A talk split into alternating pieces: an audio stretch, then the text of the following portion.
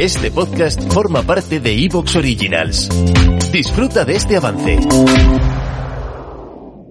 Esto es precioso, es que lo que es el conocimiento. ¿eh? Los nativos seguidores del culto creen que John Fromm volverá un día a la isla cargado de, de- de provisiones, Oh. entre las que incluirían un motor de 25 centímetros cúbicos para el barco del pueblo. O sea, un motor, ¿eh? Que lo puedes pedir por Amazon, ¿eh? Fíjate.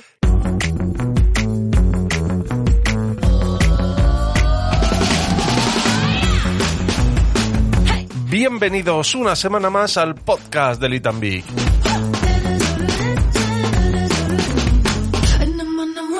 Bueno, bueno, bueno, bueno, bueno, Laurita. Hola. Al final, ¿qué? ¿Cómo tiene la boca? Hago yo el podcast solo y tú me escuchas y haces... No, no puedo hablar. ¿Puedes hablar? ¿Te duele? A veces. Pero. ¿Ahora mismo? Ahora no. ¿Ahora mismo no te duele? No. ¿Te has drogado? Me he drogado. O sea, a ver. Droga legal recetada, ibuprofeno 600. Tampoco es que sea esto.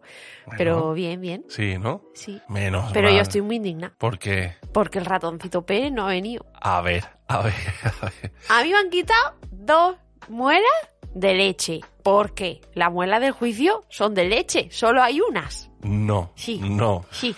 Entonces, ¿dónde está mi regalo? Yo me conformaba con que el ratoncito Pérez en Vale. sí viniera a casa. ¿Sabes? Vale. No te tenía que traer nada. Vale, vale. Ha venido. Respiró al lado tuya y se fue. Yo lo vi.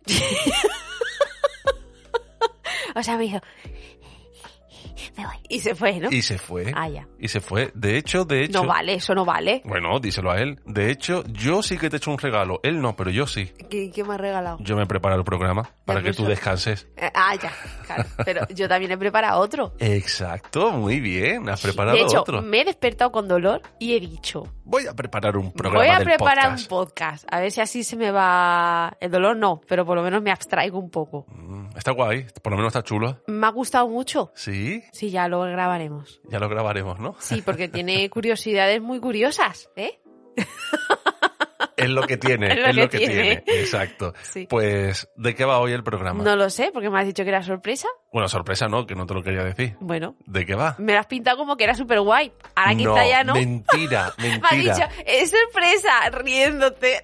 bueno, pero no he dicho que sea el mejor programa del mundo entero. Es el mejor programa de esta semana. Claro, porque es el último. O sea, claro, porque es el único. Es el único. Nuestro, o sea, me Nuestro sí, refiero, pero claro. de todos. Me refiero de todos. De todas las plataformas de podcasting, de todos los podcasters, este es el mejor. Ah, venga, vale. De esta ¿Y semana. de, y de qué va? ¿Tú sabes lo que es el diseño inteligente, Laura?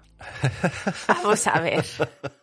Se ha quedado diciendo, ¿qué cojones me estás Yo contando? espero que todos los diseñadores del mundo Sean inteligentes. diseñen con un fundamento y con un objetivo y que lo hagan de forma óptima, Por ahí no van los tiros. ¿no? No, por ahí no van los tiros. Diseño inteligente es que no lo hace un humano, ¿no? Seguro. El diseño inteligente es un argumento que está a favor de la existencia de una inteligencia creadora del universo. Bueno, vale, o sea, buah, nada que ver. Yo estaba pensando en algo súper normal, como es el diseño, yo qué sé, de una moto. No, Y no. no. resulta que es el de la vida. Algunos dicen que esta inteligencia creadora es la inteligencia de Dios. Vale. ¿Vale? No sabía yo que nos íbamos a poner aquí tan, Bueno, a lo tan mejor no. profundos. A lo mejor no. A ver, los seguidores de esta postura creacionista dicen que ciertas características del universo y de los seres vivos se explican mejor por una causa inteligente.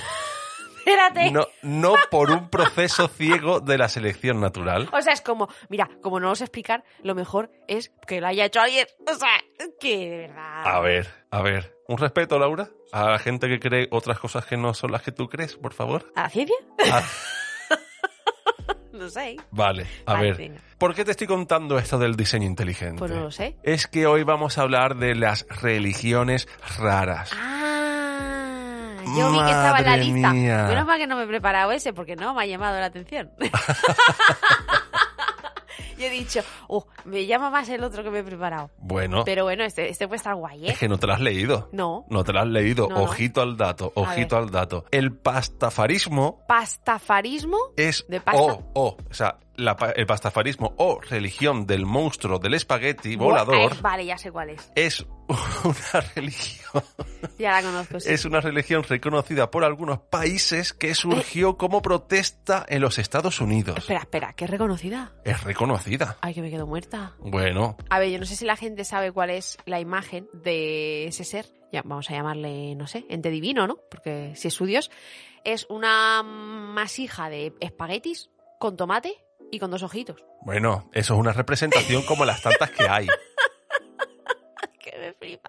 ¿vale? Pero Pero si no la han visto. a ver, Venga, cuéntame. se iba a enseñar lo del diseño inteligente que te he contado al principio en uno de los colegios de Kansas, en Estados Unidos, por Sí. Texas, por allí, por el centro. Más que nada para mm, renovar un poquillo el creacionismo. Sí, para decir el creacionismo por otra, par- por otra vertiente. Entonces, alguien dijo, pero ¿esto qué cojones es, tío? Que a mi hijo le vas a enseñar esta porquería. Ahí estamos. Y dijo, pues voy a escribir una carta al Congreso Educativo, al Ministerio, a donde sea, ¿vale? A Sí, algún sitio organismo de eso. pertinente. Sí, diciéndole unas cuantas cosas. Y se le ocurrió a, a- a este hombre, pues, eh, y, co- y otro colectivo, ¿sabe? Que fue- se fue sumando gente al colectivo.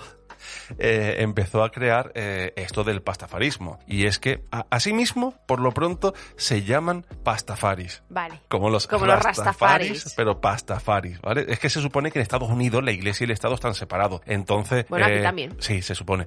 Pero el, Somos un estado a confesional para quien no lo el- sepa. Eh, bajo el mandato de Bush, pues pasó lo que pasó. Allí era como un Sí. despiporre un poco de, de una parte un poco más conservadora, ¿vale? De la política y se permitían ciertas cosas. Entonces, vamos a, no la histo- tanto a la historia, vamos a, a- a lo gordo, a la chicha, las creencias de esta religión. Y dices tú, pero si esto era una pantomima que tiene sus creencias, Laura. O sea, la cosa es que un padre se lo inventó como crítica, pero hubo gente que dijo, a mí esto me representa, voy a ser pastafari, ¿no?